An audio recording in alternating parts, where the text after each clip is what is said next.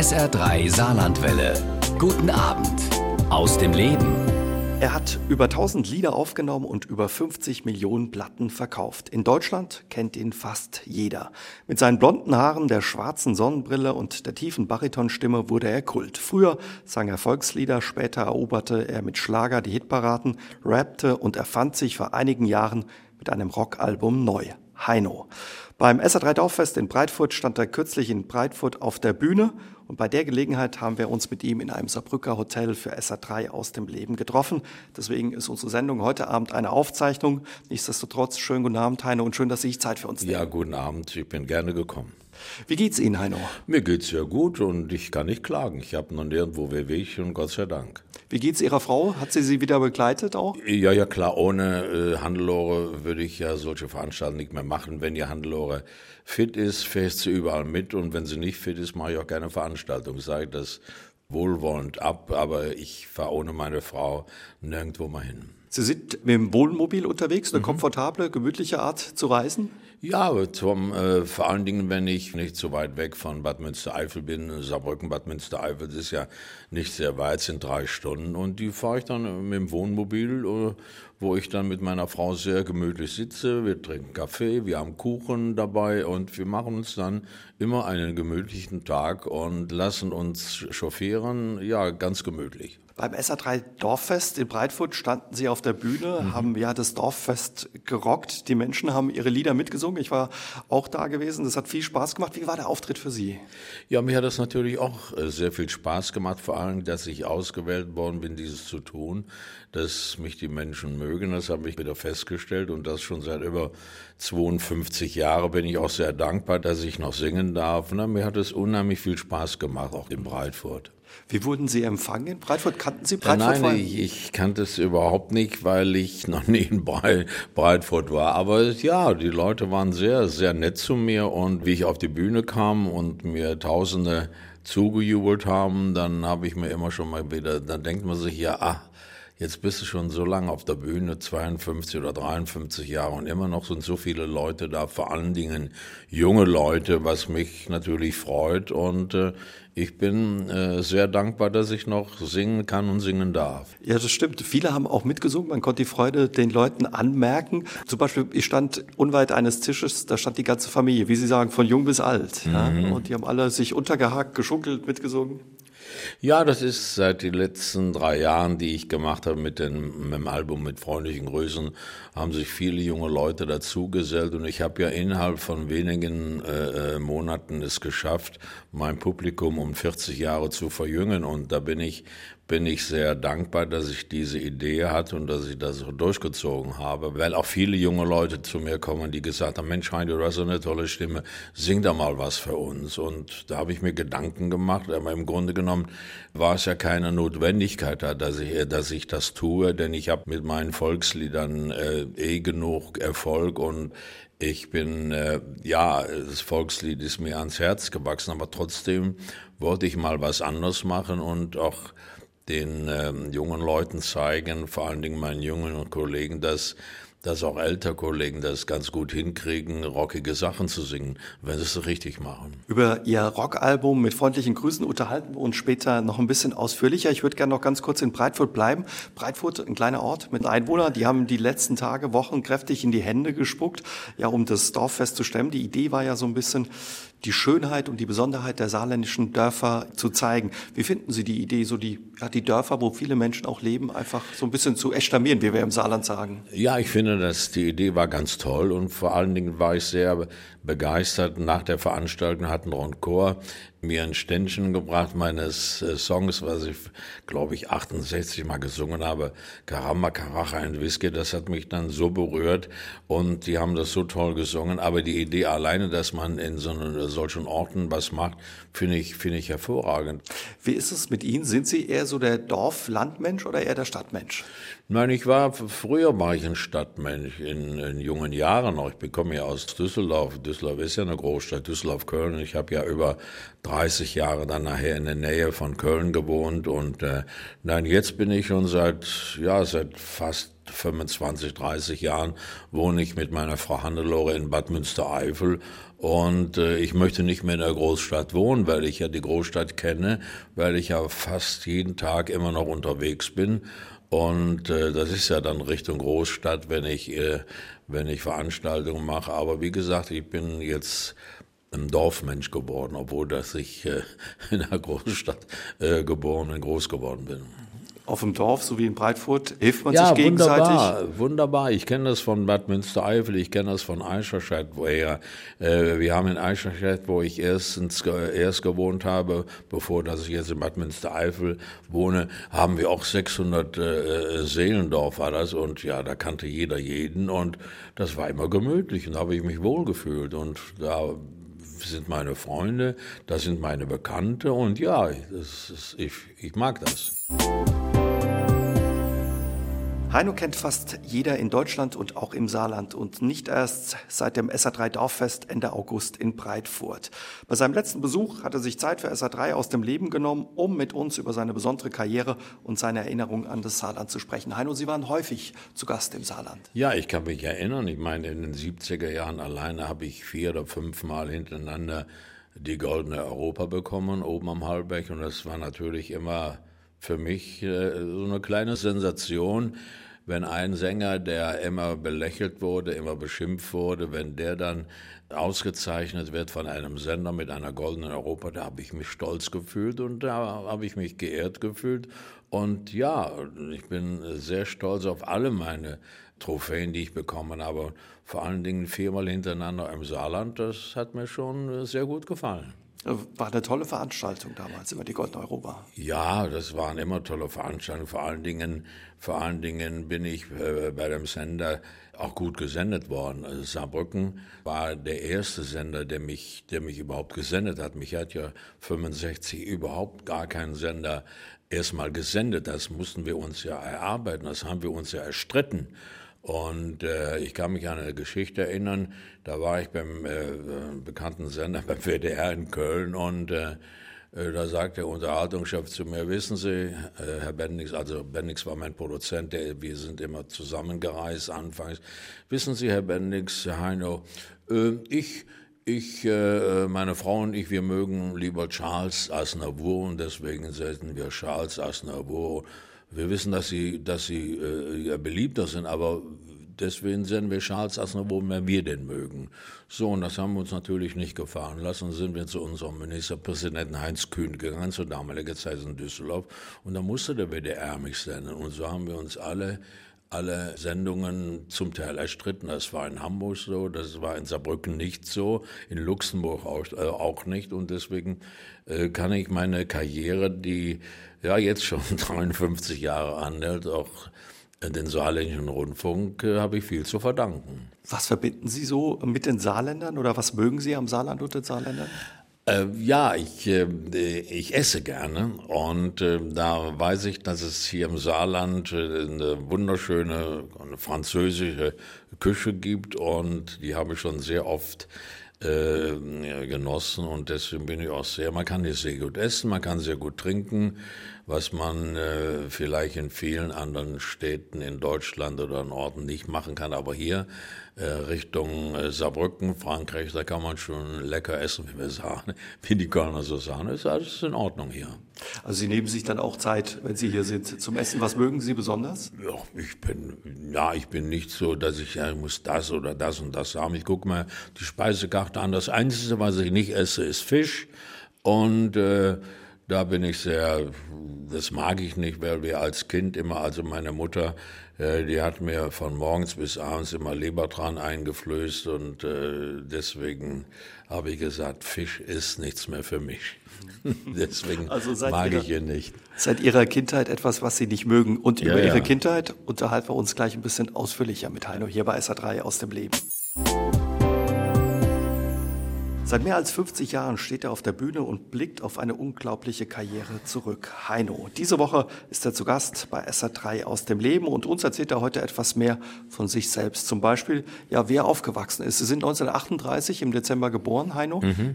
Wie ja, sind Sie aufgewachsen? Ich bin in Düsseldorf äh, aufgewachsen und ich habe die ersten Jahre immer mit meiner Mutter bei meiner Großmutter gewohnt, weil wir noch keine eigene Wohnung hatten. Und dann sind wir, äh, ich war so vier, viereinhalb Jahre, sind wir dann evakuiert worden nach Großenhain, meine Mutter und äh, meine Schwester und ich.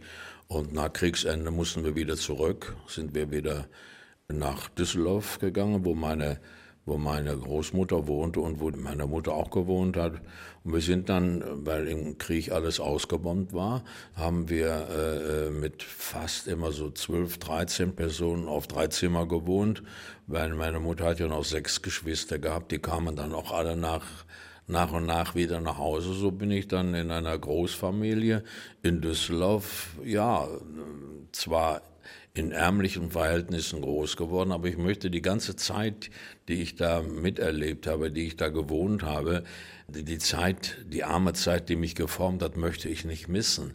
Das war wunderschön abends, wenn wir, wenn wir mit zehn, elf, zwölf Mann am Tisch saßen und äh, haben dann zusammen äh, gesungen und Karten gespielt und ja, und manch Mensch ärgere dich nicht, Halme, alles was so anspielt, es gab ja nichts und es war eine wunderschöne Zeit, wo ich immer sehr oft, wenn man älter wird, dran zurückdenke.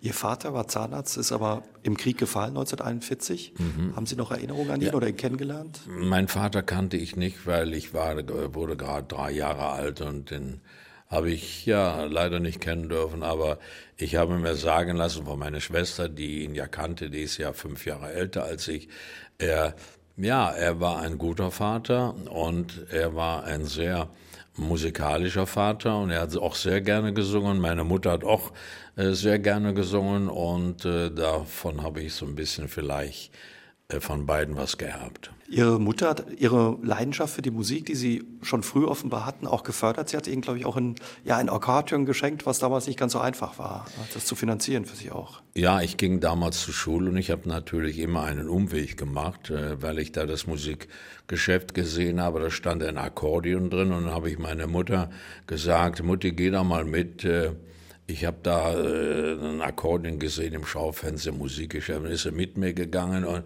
kann mich noch heute daran erinnern, er sagte zu mir, äh, Heinz-Georg, das können wir uns nicht erlauben und das ist zu teuer.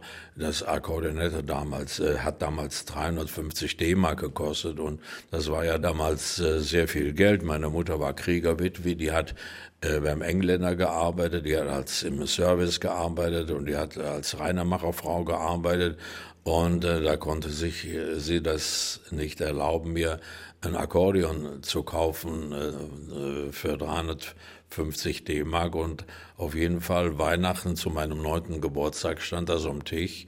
Und ja, da war ich natürlich überglücklich und habe dann auch im Nachhinein erst gewusst, dass sie das jeden Monat mit 5 D-Mark abgestottert hat. Und ja, wie gesagt, und ähm, ja, meine Mutter habe ich dann auch praktisch meine ganze Karriere zu verdanken. Sie hat Gott sei Dank noch viel Erfolg von mir mitbekommen, so in ihrem Alter. Die ist sehr jung gestorben und äh, 72 äh, war sie und äh, aber sie hat Gott sei Dank noch viel von mir mitbekommen.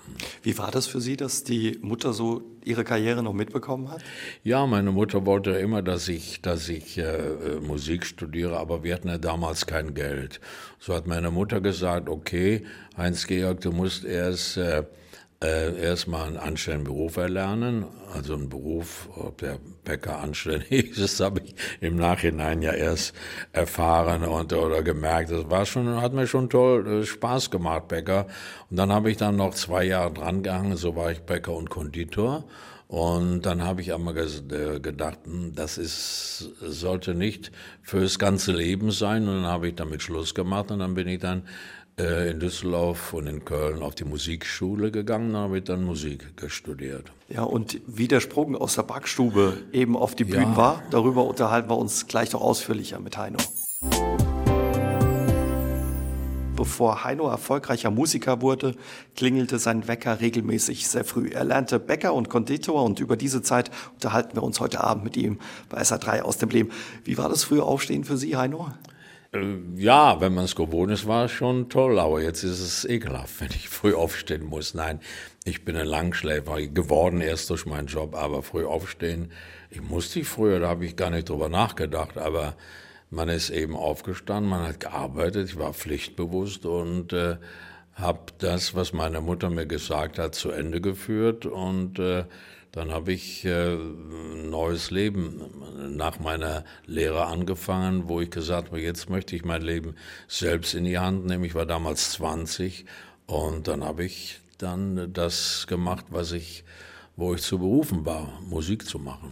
Sie haben angeblich immer schon auch ein bisschen in der Backstube gesungen und Ihr Meister hat gesagt, Mensch Heino, du kannst besser singen als backen. Stimmt das? Ja, das hat er gesagt, weil er hat es auch gefördert, mein, mein, mein Lehrmeister und ich kann mich entsinnen, er ist damals äh, Schützenkönig geworden in Düsseldorf und ich äh, dann sagte zu mir, Mensch, Heino, sagte, heute Abend will ich geehrt und wir haben ein großes Programm und ich möchte, dass du dann auch singst. Ja, ich sag, äh, Herr Voss, ich sag, dann komme ich mit meiner Gitarre und dann, dann singe ich dann heute Abend, komme ich vorbei. Und es war natürlich äh, nicht geplant, das, weil das Programm stand schon fest. Und auf jeden Fall hat er es dann fertig gebracht, dass ich nach diesem ganzen Programm, das hat bis abends äh, halb zwölf, zwölf Uhr gedauert. Und es hat auch schon gar keiner mehr äh, zugehört, weil die alle schon äh, tranken und sangen, was, was mit dem Programm gar nichts mehr zu tun hatte. Und ich kann mich entsinnen, ich kam auf die Bühne mit meiner Gitarre und ja, und hab gesungen und es war auf einmal mucksmäusenstill, haben alle zugehört. Und da habe ich mir gedacht, okay, wenn das so einfach ist, dann versuchst du da einmal, versuchst du doch äh, zu singen, denn ich hatte ja nicht vor, dass ich Sänger äh, werden wollte, ich hatte vor, dass ich ein richtiges Instrument lerne, und richtig Musik studiere, am Klavier sitze und klassische Konzerte gebe. Aber das hat sich dann auch alles so geändert, dass mir viele Leute bestätigt haben, Heino, wenn du Klavier spielst und singst dazu, äh, sing doch nur noch, das ist, äh, das ist toll, du könntest Erfolg haben. Dann habe ich das so, ja, mir zu Herzen genommen und habe es versucht. Vor allen Dingen mit der Stimme, mit Ihrer ja. tollen Stimme. Ja, ähm, ja. Noch ganz kurz, können Sie sich noch erinnern, was Ihr Gesellenstück war als Bäcker und Konditor? Mein Gesellenstück war eine Haselnusstorte, die ah heute Heino Haselnusstorte heißt. Und ich habe auch meinen Gesellenbrief mit gut bestanden. Und ich war nicht der klassische Konditor oder der klassische Bäcker. Also ich habe das äh, ja irgendwo gemacht, weil äh, ich meiner Mutter das zuliebe gemacht habe, aber mein Herz an die Musik. Äh, an die Musik.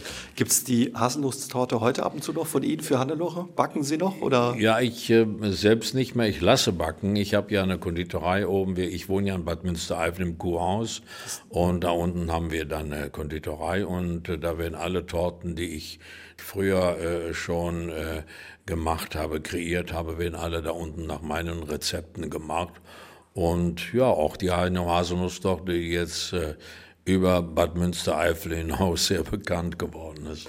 Und gehen Sie da ab und zu auch zum Café ein Stück Torte, ja, Haselnusstorte ja. essen? Ich gehe jeden Morgen. Ich will meiner Frau ja nicht antun, dass sie für mich aufsteht und Frühstück macht. Ich gehe jeden Morgen runter im Kurhaus frühstücken. Da ist mein Tisch, ist, äh, meine Ecke habe ich da, da steht mein Kaffee, dann werde ich bedient und ja, das, das gefällt mir so. Das ist so, wo ich mir immer gesagt habe, eines Tages möchte ich mich mal so ein bisschen zurücklehnen, mich bedienen lassen. Das habe ich im Kurhaus. Das gönnen Sie sich jetzt. Ja, ja. Mitte der 50er Jahre begann Heinos Weg als Musiker. Der Durchbruch kam ein paar Jahre später. Uns erzählt er heute Abend davon in SA3 aus dem Leben. Sie haben später dann, Anfang der 60er, mit Freunden ein Trio gegründet, mhm. die, wenn ich es richtig gelesen habe, die OK-Singers. Ja, wir nannten uns die OK-Singers, weil wir Pate gestanden haben für eine junge Zeitschrift, die damals auf den Markt kam. OK-Zeitschrift hieß sie und wir hatten damals uns die erste Platte gemacht bei der Schallplattenfirma unter dem Namen OK Singers. Wir hatten zwar keinen großen Erfolg, weil äh, ja, es ist kein Erfolg geworden und äh, ich war damals dann schon bei der Schallplattenfirma und in dieser Zeit habe ich damals Ralf Bendix kennengelernt. Der, der hat Sie bei der Modenschau entdeckt. Also Sie sind mit Ihrer Band ja, ja, Modenschau ich, sogar im Stripclub ich, angeblich aufgetreten, ja? Ja, ja, ich war mit diesem, mit diesem Trio, mit den OK-Singers, äh, bin ich engagiert worden, äh, Modenschauen zu begleiten, musikalisch. Und ich habe dann auch, da ich ja damals noch eine, ja, eine gute Herrengröße hatte, eine 90er Größe, habe ich dann auch Anzüge vorgeführt. Ich habe gemottelt? Ja, ja, ich habe äh, Hüte vorgeführt und habe dann nebenbei immer noch jeden Tag so 20, 25 äh, D-Mark bekommen zusätzlich noch meine, meine Gage als, äh, als Sänger. Das waren nochmal 25 D-Mark. Wir waren äh, erst zu Pferd, wir haben 200 D-Mark bekommen und wir haben uns das aufgeteilt. So, und so konnte ich immer im Jahr davon sehr gut leben. Wir hatten immer eine Frühjahrskollektion, eine Tournee von 45 Tagen und dann eine Herbstkollektion von 75, 80 Tagen. Also ähm, wenn man dann äh, gehaushaltet hat, konnte man konnte ich sehr gut davon leben. Und diese in diese Phase bin ich dann äh, entdeckt worden, weil in einer dieser Modenschauen war als Stargast Ralf Bendix und er hat mich singen hören, wie ich im Trio so mitgesungen habe und hat mich dann eben halt angesprochen und mich gefragt, ob ich Lust hätte, Schallplatten zu besingen und ich hatte Lust. Er war damals schon sehr bekannt gewesen? Ja, ja. Kriminaltango, Babysitter Boogie. Er war einer der in den 60er Jahren, 60er, zwischen 60 und 70, einer der erfolgreichsten deutschen äh, Interpreten und glaube ich auch einer der intelligentesten, weil er genau immer wusste, worum es ging. Und er hatte bei der Elektrola äh, auch einen, einen langfristigen Vertrag und hat mir im ersten Jahr schon einen äh, noch längeren Vertrag, wie er hatte, besorgt, über zehn Jahre. Und das war damals in der Blütezeit des Beats. Die Beatles waren ja in der gleichen Firma, im gleichen Vertrieb, wo ich auch war. Und wenn da ein deutscher Sänger, so wie ich, angefangen habe, deutsches Repertoire zu singen und dann schon im gleichen Jahr einen Zehn-Jahres-Vertrag bekommen hat, also da hat man gesehen, dass äh, erstmal die Firma dran geglaubt hat und die wiederum haben äh, Ralf Bendix geglaubt und wir waren ein sehr gutes Team gewesen. Sie haben es gesagt, das war die Zeit der Beats und auch der Rockmusik. War ja, für Sie klar, Deutsch zu singen? Haben Sie nicht auch Lust gehabt, Englisch zu singen in der Zeit? Nein, überhaupt gar nicht, weil auch zur damaliger Zeit gab es für uns ja nur Elvis Presley und Bill Haley, wie ich noch im Trio gesungen habe in den 60er Jahren. Und äh, ja, dann die Beatles kamen ja ein bisschen später, aber wie gesagt, es war nicht meine Musik. Meine Musik war melodische Musik zu singen, schöne Schlager zu singen, gute Stimmen. Äh, ich war immer so ein Sänger, der der äh, mochte, wenn einer schön sang, so früher Bruslow, Ralf Bendix hat auch gut gesungen, Toriani, äh, Wendland, wenn man die, diese äh, ganzen Sänger früher gehört hat, die hatten alle einen Wiedererkennungswert. Heute, wenn ich ein Radio anmache, weiß ich nicht, wer das ist. Das ist das Problem.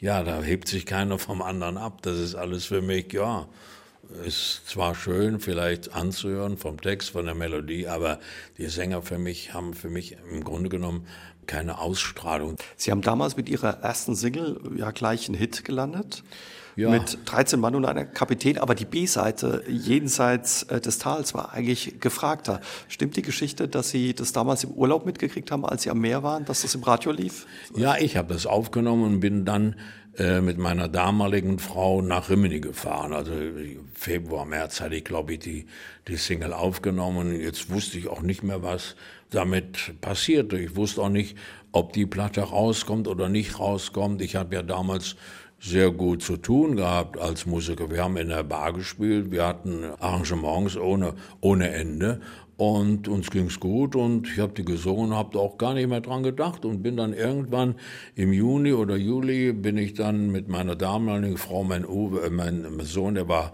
der war fünf Jahre alt und sind wir nach Rimini gefahren und ich denke, zum ersten Mal sehe ich, sehe ich das große Meer und ich sag zu meiner Frau, damaligen Frau, ich sag, ich gehe mal, ich gehe mal am Strand, ich muss, ich bin jetzt, äh, sind wir gerade angekommen, du kannst schon mal im Zimmer alles aufräumen. Wir hatten so in der vierten oder fünften Reihe gewohnt.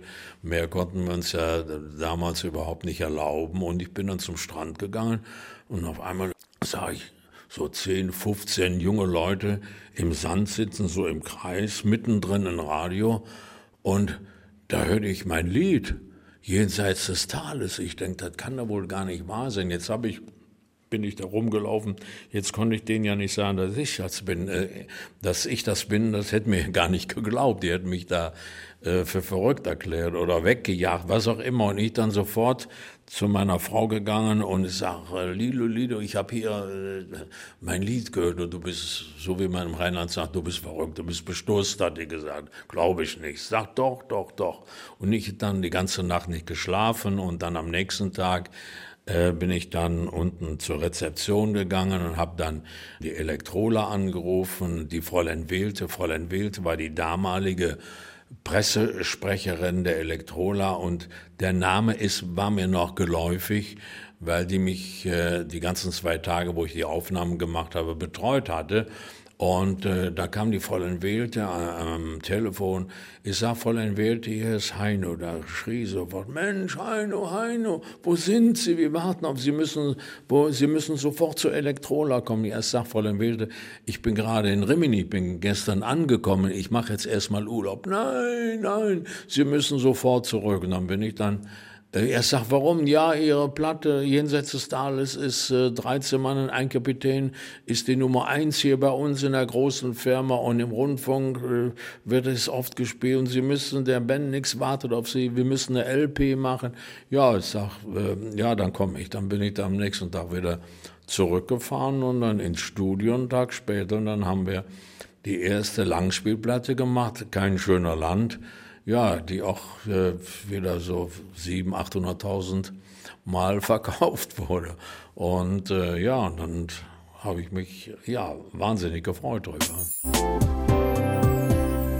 Heino ist Kult, unverwechselbar durch seine Baritonstimme, die blonden Haare und die dunkle Brille, die zu seinem Markenzeichen wurde. Diese Woche ist der Sänger mein Gast bei SA3 aus dem Leben. Wie kam es eigentlich zu den blonden Haaren und der dunklen Brille? Die blonden Haare, die äh, habe ich von meinem Vater gehabt und äh, die habe ich dann noch so gelassen und jeder weiß ja, dass ich ein Haarteil trage und äh, da habe ich auch nie einen Hehl draus gemacht. Und man hat mich zwar immer gefragt, sind die Haare echt? Ich sage, klar sind die echt. Das sind ja echte Haare, nur nicht von mir. Ja, und die, ja, und die dunkle Brille, ich hatte in den 70er Jahren habe ich ein Augenleiden gehabt, da ist ein Auge nach vorne getreten und dann bin ich am nächsten Tag, wie ich das gesehen habe im Spiegel, sofort äh, zu meinem Produzenten. Wir sind dann beide zusammen in die Uni gefahren in, in Köln und äh, ja, der Professor, der damalige Professor hat dann vermutet, ein Tumor hinterm rechten Auge müssen wir aufschneiden, aufmeißeln.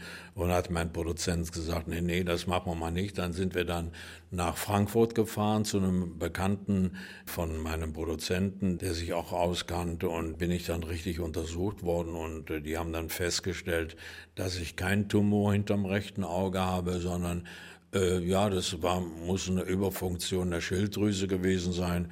Dann habe ich zum Professor gesagt, äh, ich kann aber doch nicht jetzt nicht mit zwei verschiedenen Augen durch die Gegend laufen. Das sieht doch blöde aus. Er sagt, da tragen Sie doch eine dunkle Brille. Da sieht man Ihre Augen nicht. Und seitdem trage ich eine dunkle Brille und jetzt habe ich mich dran gewöhnt und äh, das ist dann ja klar mit den, mit den blonden Haaren zum, ja, zum Markenzeichen, zum ungewollten Markenzeichen geworden. Aber heute müssten Sie sie nicht mehr tragen. Nein, heute muss ich sie nicht mehr tragen.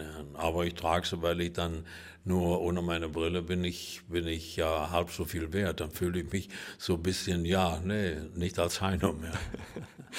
Wann nehmen Sie sie ab? Also wenn Sie zu Hause sind, privat? Ja, überhaupt gar nicht. Ne? Ich, ich, ne, zu Hause nehme ich sie nicht ab, weil ich ja weil das hat sich so, so eingebürgert, dass äh, beim Schlafen nehme ich sie ab, aber im Grunde genommen meine ganzen Musiker, die kennen mich alle ohne Brille, da bin ich, wenn ich in Garderobe bin und äh, da mache ich auch keine Hehlen draus, da habe ich die, schon, die Brille schon mal weg und suche sie schon mal, wo sie ist und wie das denn eben halt so ist. Und, äh, aber im Grunde genommen äh, habe ich sie äh, immer.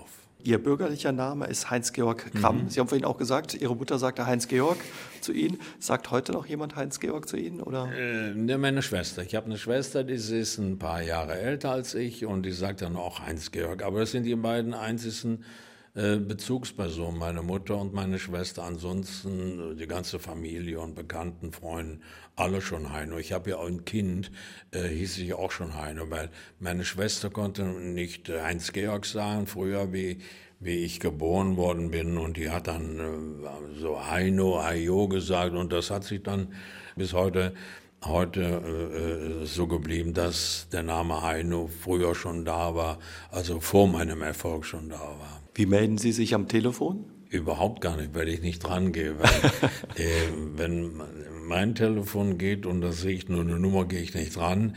Und meistens, mein Telefon habe ich nur, damit ich immer Kontakt mit der Hannelore habe, aber ansonsten hat von mir äh, so privat äh, mein Sohn eine Telefonnummer, meine Schwiegertochter oder meine Enkel. Ansonsten hat von mir privat keiner eine Telefonnummer. Mit Gassenhauern wie Blaublüter, Enzian, Karamba, Karacho, die schwarze Barbara oder Schwarzbraun ist die Haselnuss, wurde er berühmt. Fast jeder kennt die Lieder von Heino und kann sie mitsingen. Diese Woche ist er zu Gast bei SA3 aus dem Leben. Heino, wie stehen Sie zu den alten Liedern? Singen Sie die gerne noch? Ja klar, ich, das sind ja Lieder, die mich zu dem gemacht haben, was ich heute bin und äh, Heino. Und äh, ich singe die Lieder, ja, noch mit der gleichen Imbrunst, wie ich sie gesungen habe, denn ich war ja musikalisch, bin ich ja an allen Titeln beteiligt, weil ich ja mitkomponiert habe, mitgetextet habe.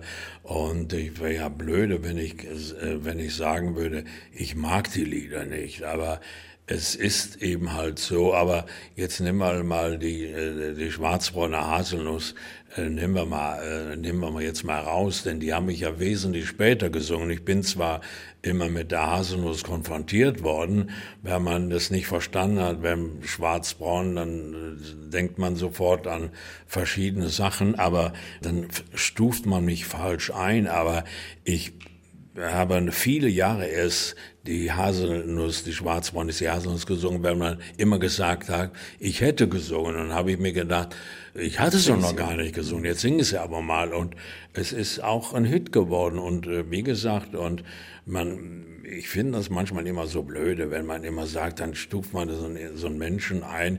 Also zum einen ihre Lieder haben teilweise die heile Welt besungen, aber waren eben auch Lieder, ja, die in einem Kapitel deutscher Geschichte auch eine Rolle ja, gespielt ja, haben. Ja. Ähm, dafür wurden sie häufig kritisiert, aber zum Beispiel auch, weil sie mal eine Platte aufgenommen haben mit dem Deutschlandlied mit allen mhm. drei Strophen.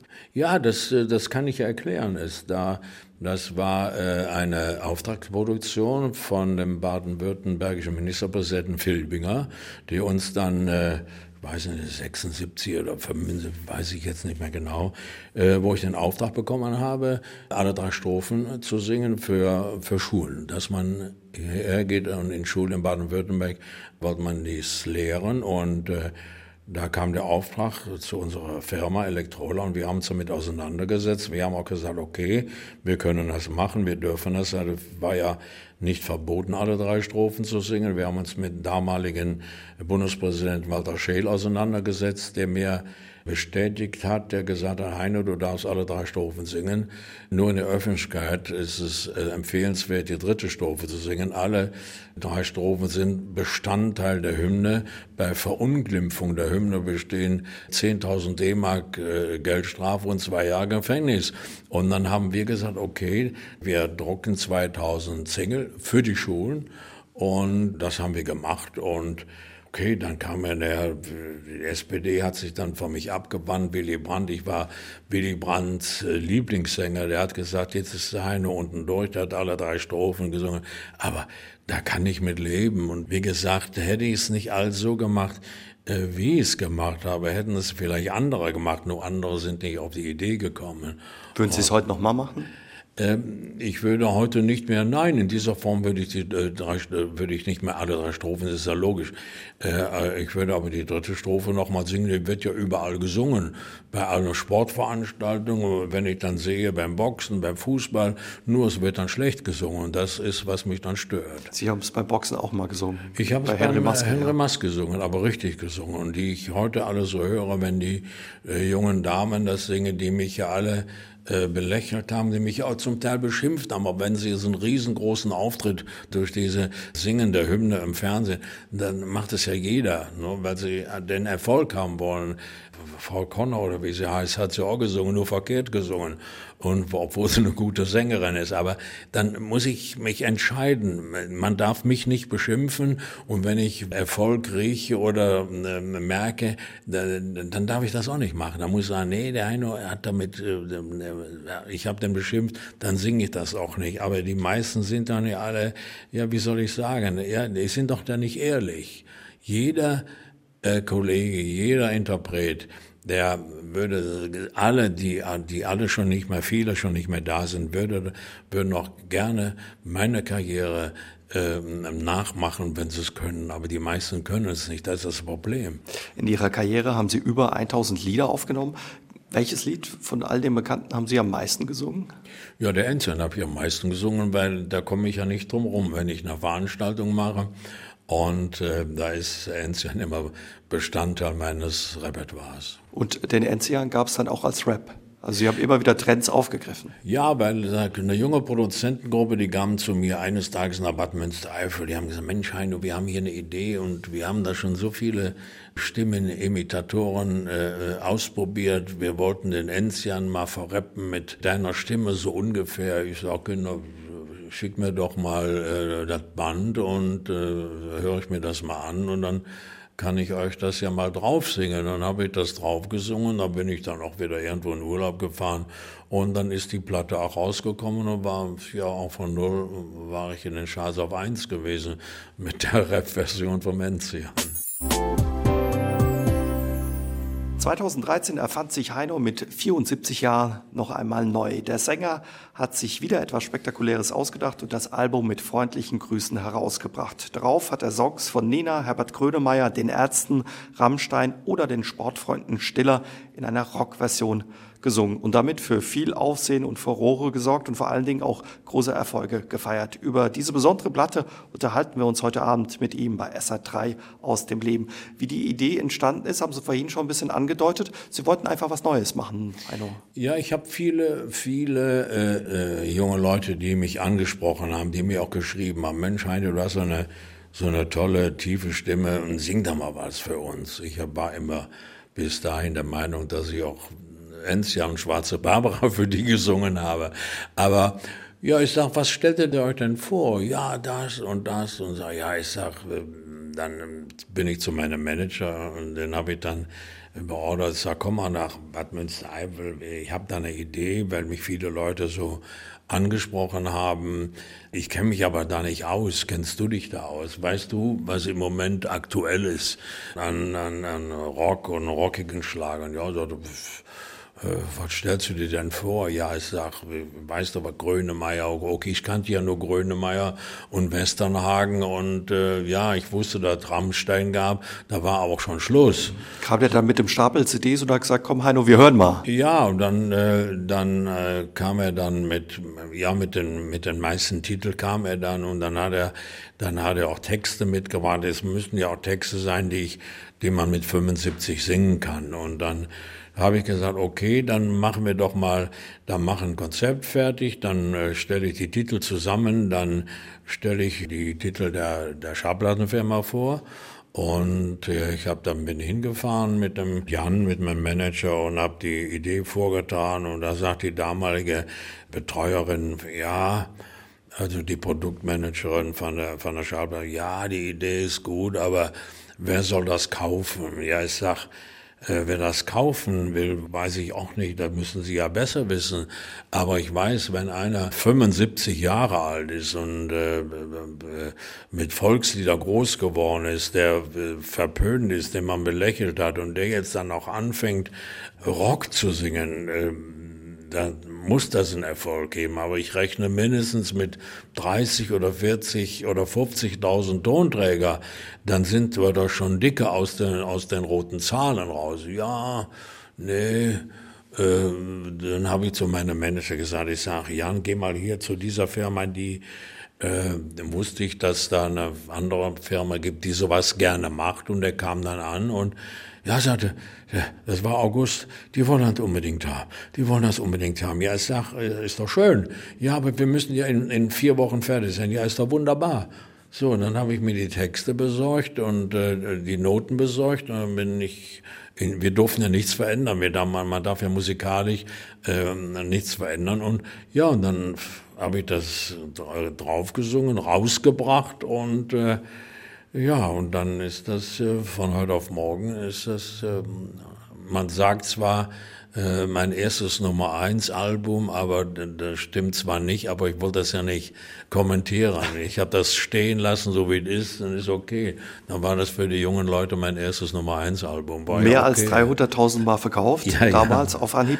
Das eine waren die Noten der Musik, wo mhm. Sie die Musik ausgewählt haben. Ging es auch ein bisschen um Geschmack, wo Sie gesagt haben, die Nummer zum Beispiel, was weiß ich, von Rammstein, den Ärzten oder ja, von den Fata 4 gefällt mir, die nehmen wir auch noch mit rein oder waren es wirklich nur die Noten, was mit Ihrer Stimme möglich war? Nee, mir war es wichtig, von, weil ich mich ja da intensiv mit befasst habe, Hits von denen zu singen. Ob das jetzt nur ein Lied war, den ich mag oder nicht mag, war mir wurscht. Ich habe den ja gesungen. Und es ist ja, es ist für einer, der Noten singen kann und der sich mit Tönen formulieren äh, kann, auskennt. Ich habe gesagt, okay, wenn die jungen Leute das mögen, dann singe ich das. Im Grunde genommen, jetzt im Nachhinein, muss ich sagen, es sind, ja, gefällt mir das.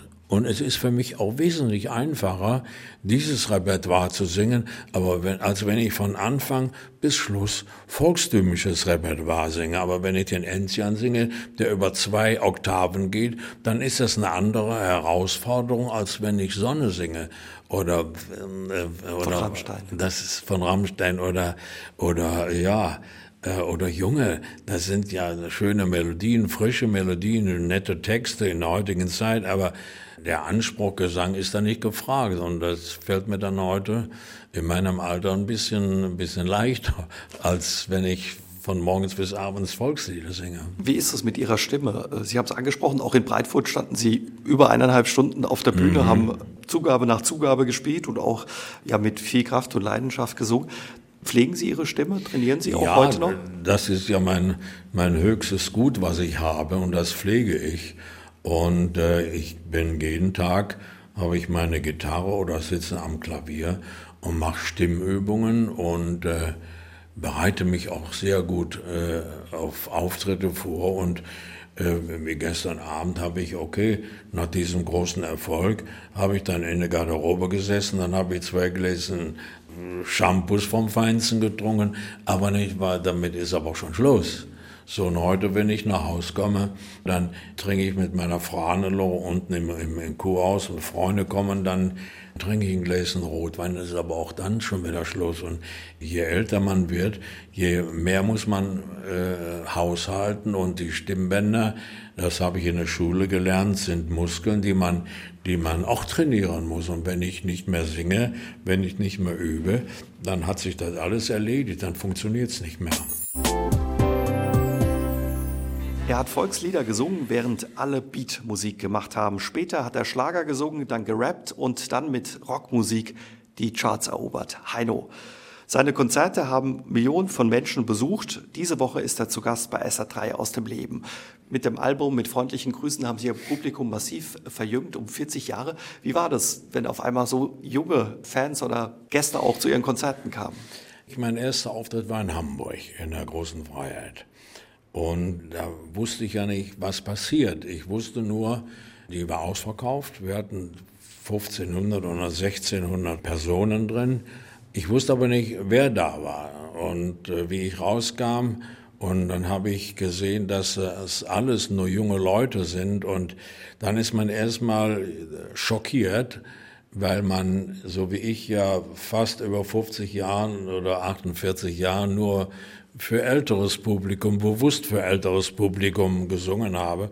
Und äh, ja, war ich schon sehr, sehr ergriffen und nass geschwitzt und vor allen Dingen wusste ich gar nicht, wie die ganze Geschichte ankommt. Ich habe ja in der Rockgeschichte ist ja keiner in Deutschland, der mit vier Bläser auf der Bühne steht. Die haben ja alle nur Schlagzeug oder zwei oder drei Gitarren und ein bisschen Chor und dann ich stand ja mit der gleichen Band, die ja auch äh, hier war jetzt in äh, Breitfurt, stand ich ja zum ersten Mal auf einer Bühne, aber es, und nach fünf oder zehn Minuten sangen alle schon in Hamburg, Heino ist die geilste Sau der Welt. Da, ja, da, da geht ihnen dort das Herz auf. Und mir ist es, ja, mir ist das Herz aufgegangen und ich war so glücklich, wie ich die 90 Minuten um hatte. Und äh, da wusste ich, dass ich auch, ja, bei den jungen Leuten angekommen bin und habe mich dann auch sehr intensiv nachher mit dieser ganzen äh, äh, Atmosphäre, mit diesem ganzen Umgang mit jungen Leuten, habe ich mich dann sehr, sehr äh, schnell identifiziert. Und ich kann nur ein Beispiel sagen, in der gleichen Zeit innerhalb von vier oder sechs Wochen, wo ich nur noch mit jungen Leuten war, habe ich einen Preis bekommen unten in, bei Straubing unten, so einen volkstümlichen Preis. Man hat ein Zelt aufgebaut, eine Riesenveranstaltung und wo auch mehrere Interpreten aus dem volkstümlichen Bereich äh, ausgezeichnet worden sind. Und ich kam dann auf die Bühne und dann habe ich erst mal einen Schock bekommen. Dann habe ich gesagt, mein Gott, hier sind ja wirklich alles ältere Leute da. Aber die waren wesentlich jünger als ich. Aber und trotzdem hat man das Gefühl, man ist verkehrt. Man ist nicht richtig da. Aber heute habe ich das Gefühl, dass ich, wenn ich rauskomme, dass ich, dass ich dass ich da bin bei den jungen Leuten und ich sehe nur noch vereinzelte Ältere stehen und das ist, das gibt mir so viel, das ist so ein Auftrieb für mich. Wie haben Ihre älteren Fans in Anführungszeichen oder Ihre alten treuen Fans damals auf das Album reagiert? Ja, es gibt natürlich gibt es einige, aber ich meine, man, man kann ja auch nicht, wenn ich ein Auto kaufe, kann ich auch nicht 20 Jahre das gleiche Auto fahren, dann bin ich auch froh, wenn ich das gleiche Auto ein bisschen moderner habe. Und so ist es ja auch mit der Musik. Und natürlich sind welche hinten weggebrochen, aber das sind die wenigsten. Das sind die wenigsten. Und okay, wer das eben halt nicht mag und ich kriege dafür junge Leute dazu, dann hat sich ja die Arbeit im Grunde genommen für mich gelohnt. Aber ich will ja, ich will ja äh, Musik machen und ich will ja auch Erfolg haben. Ich will ja nicht sagen, so ich mache, ich mache ja nur Musik, weil ich, ob ich jetzt Erfolg habe oder nicht Erfolg habe, das ist ja ein Schmarrn. Also jeder, der was produziert, geht ja davon aus, dass das ein Hit wird. Und ich kann mir nicht vorstellen, dass einer was produziert und sagt, nee, ich will ja nicht, dass das ein Hit wird. Also gibt's nicht. Deswegen bin ich ja froh, wenn ich was mache und äh, junge Leute akzeptieren das und ja und, und kaufen die Geschichte, denn wir wollen ja äh, so eine Schallplattenfirma ist ja kein kein Wohlfahrtsinstitut, die wollen ja Umsätze machen. Ne? Sie waren damals unterwegs mit einem großen Mercedes mit dem Heino-Totenkopf vorne auf der Motorhaube.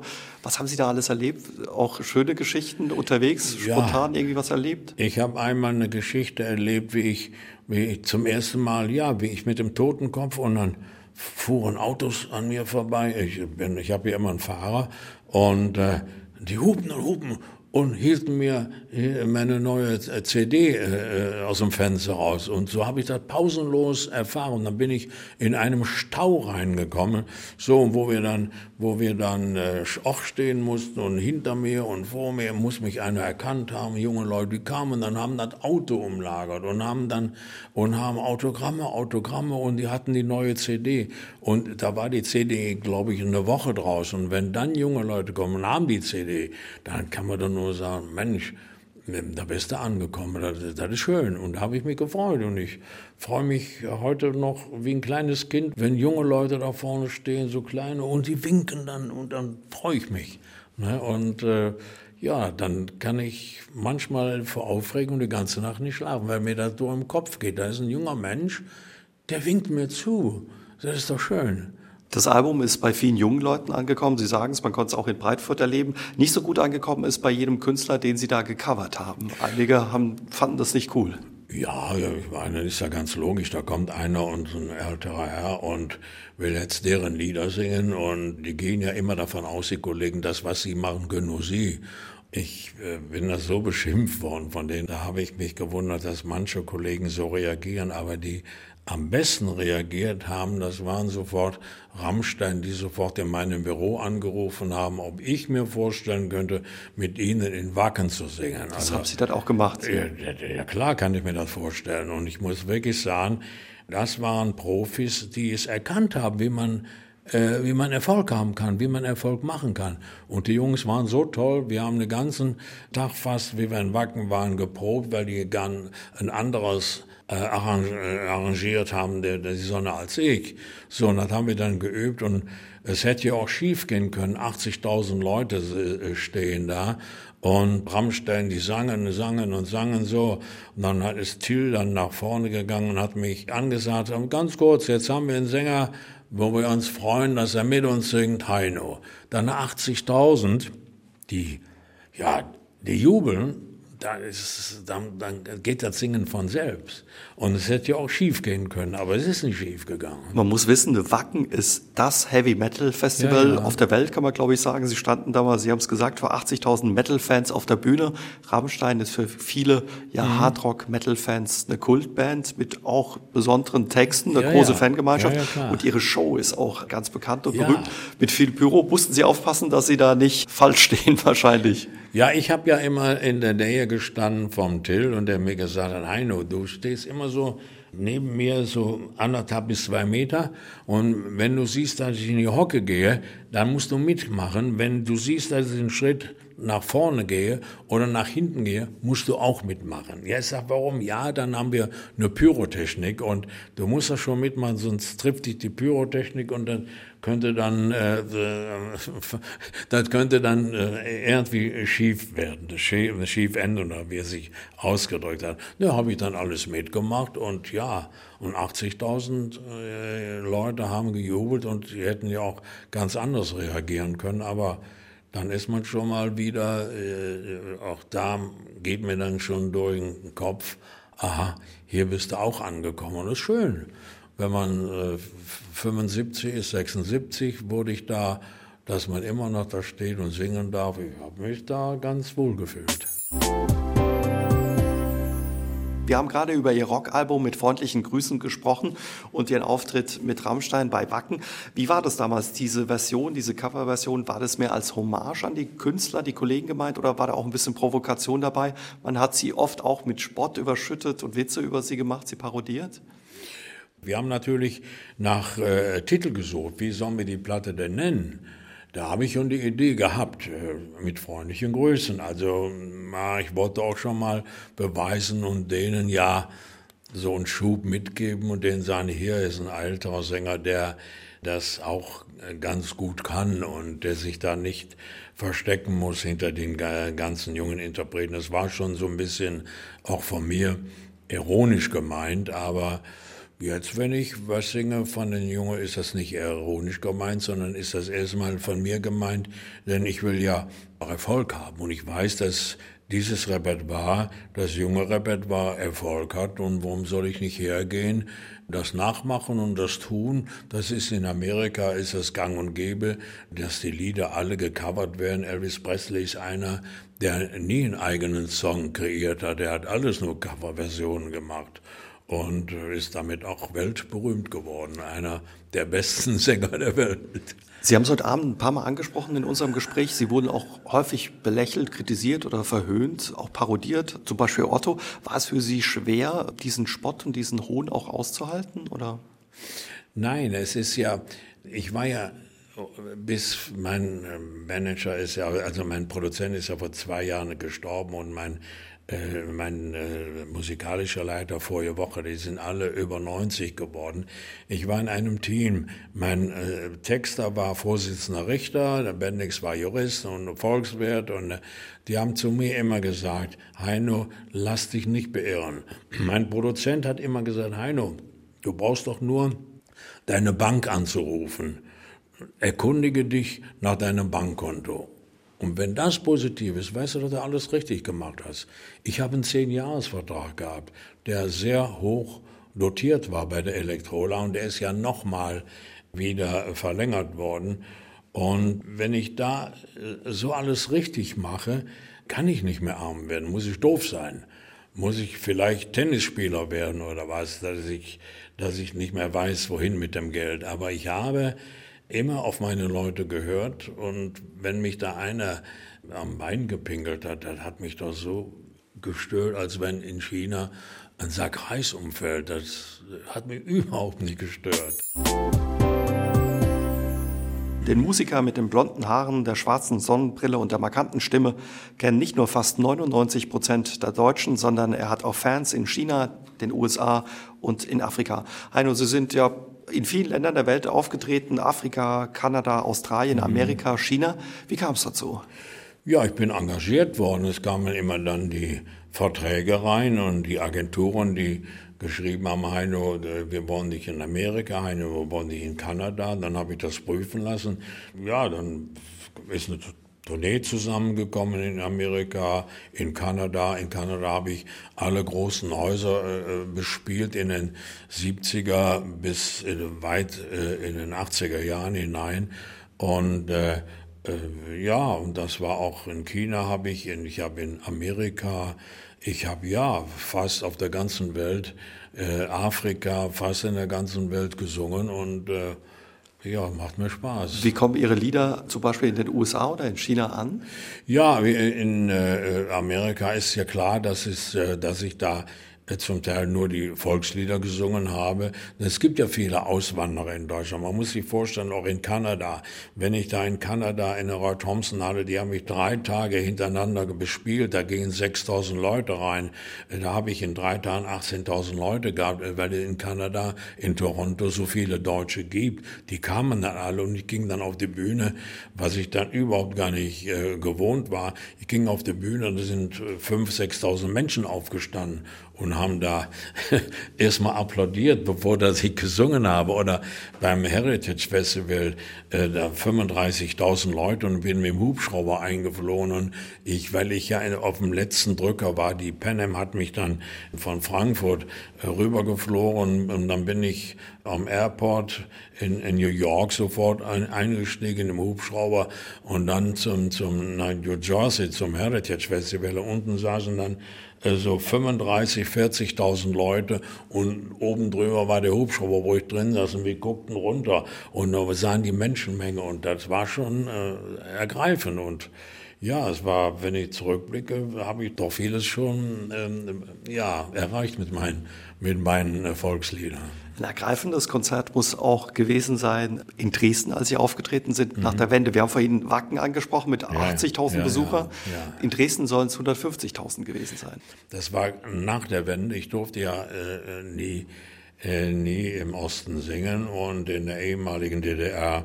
Und äh, wie die Mauer gefallen war, hat mich sofort eine Agentur engagiert und dann habe ich auf dem großen Marktplatz gesungen, ich weiß es gar nicht mehr, gegenüber von der Semperoper ist ein, äh, ein großer Platz. Und da habe ich gesungen und ich kam an, nachmittags an mit der Hannelore, habe den Platz gesehen und ich denke, du lieber Gott. Und äh, da kommt doch überhaupt keiner. Mich, ich bin ja hier nie gesendet worden, ich bin ja hier nie gespielt worden. Wegen Ihren Liedern und Texten auch. Ja, ja, ja, ja. Und dann auf jeden Fall, ich war dann im Wohnbahn, habe ich mich umgezogen und äh, dann pünktlich um 8 Uhr kamen äh, vorher schon aus allen Richtungen, aus allen Löchern, kamen Leute.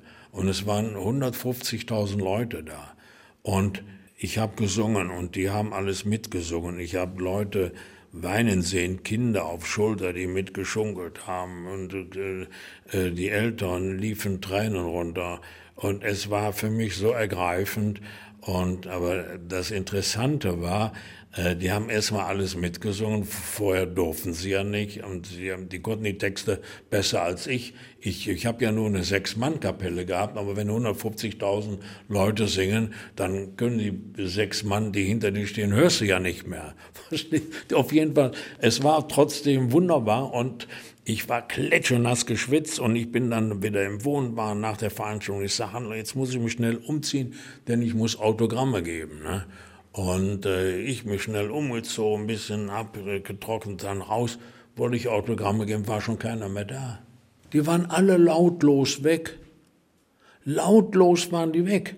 Und ich hätte ja gerne Autogramme geschrieben, aber das Interessante war, es lag auch nirgendwo ein Fitzel Papier auf der, oder eine Dose oder als wenn der gekehrt worden wäre, der Platz. Sowas an sauber habe ich nie mehr wieder gesehen. Das wäre wär heute gar nicht mehr möglich. Ne?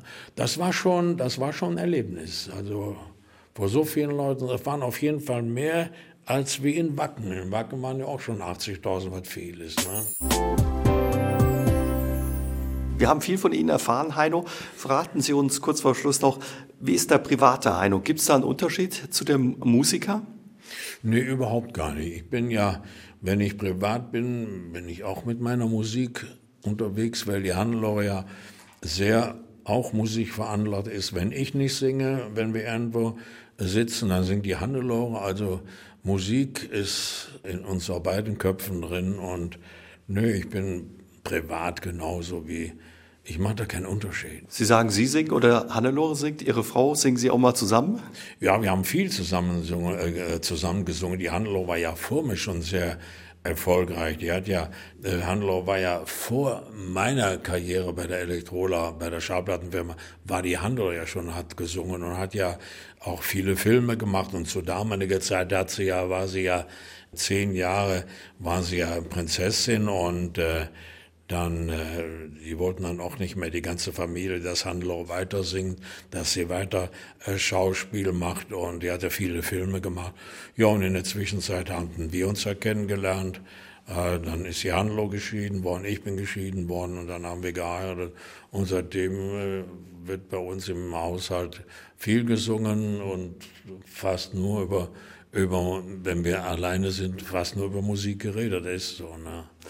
Angeblich schauen Sie auch gerne zusammen fern und dann das auch gerne romantisch werden. Ja, also ich äh, mag keine Kriminalfilme mehr, weil ich auch keine Lust habe, wenn ich einen Kriminalfilm schaue, samstagsabends oder sonntags, wo so drei, vier Fälle, die ich dann verarbeiten muss, dann habe ich keine Lust.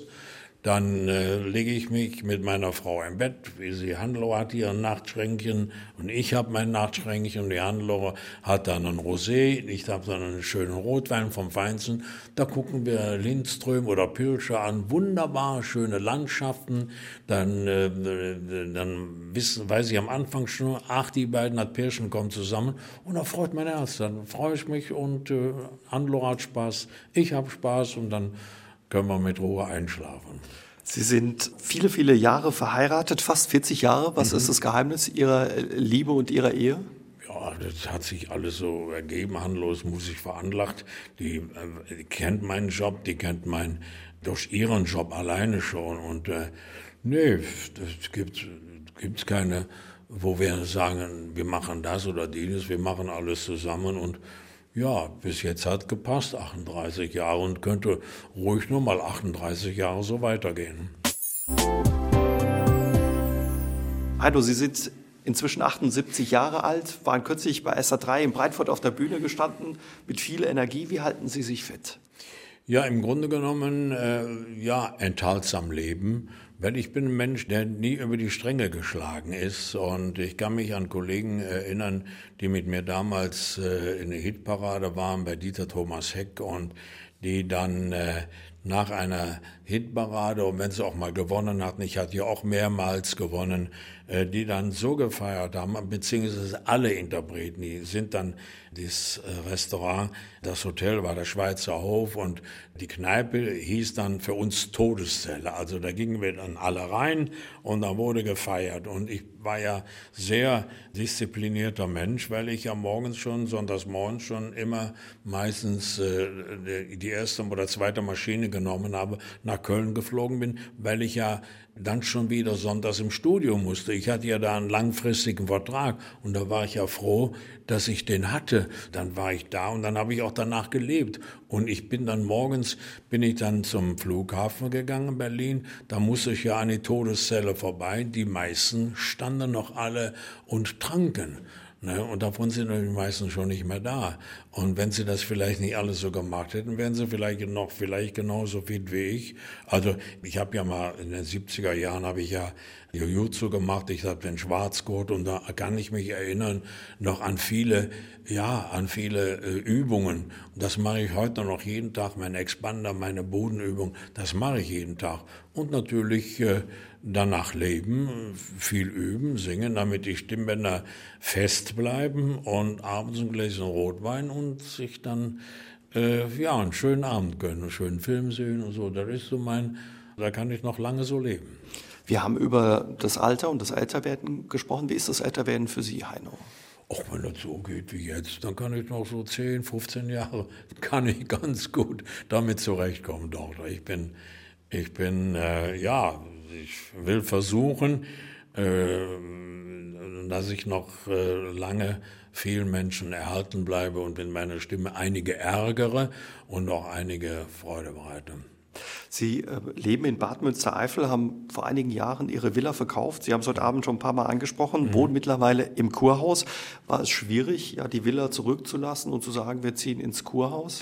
Nee, das war nicht, das war nicht schwierig. Das war ein guter Schritt, den wir äh, gemacht haben. Wir hätten vielleicht schon viele Jahre vorher machen können. Und äh, jetzt ist er natürlich richtig gewesen, weil die Handelauer zwei äh, Knieoperationen hatte, eine Hüftoperation, eine Rückenoperation. Hätte ich mir das äh, in, einem, in einem Haus, wo ich gewohnt habe, in Eichstätt, äh, hätten wir eh verkaufen müssen. So haben wir es früher verkauft und das war auch wieder ein Schritt in die richtige Richtung. Und dann hatten wir noch Amerika, Florida, habe ich auch alles abgegeben. Wir haben abgegeben Mallorca, was ja sehr schön ist. Man kann ja nur, wenn man jung ist, will man alles haben. Aber wenn man alt ist, wird es ein bisschen lästig. Man kann ja nur, man kann ja nur äh, irgendwo einmal hinfahren. Und äh, deswegen, wir haben alles weg.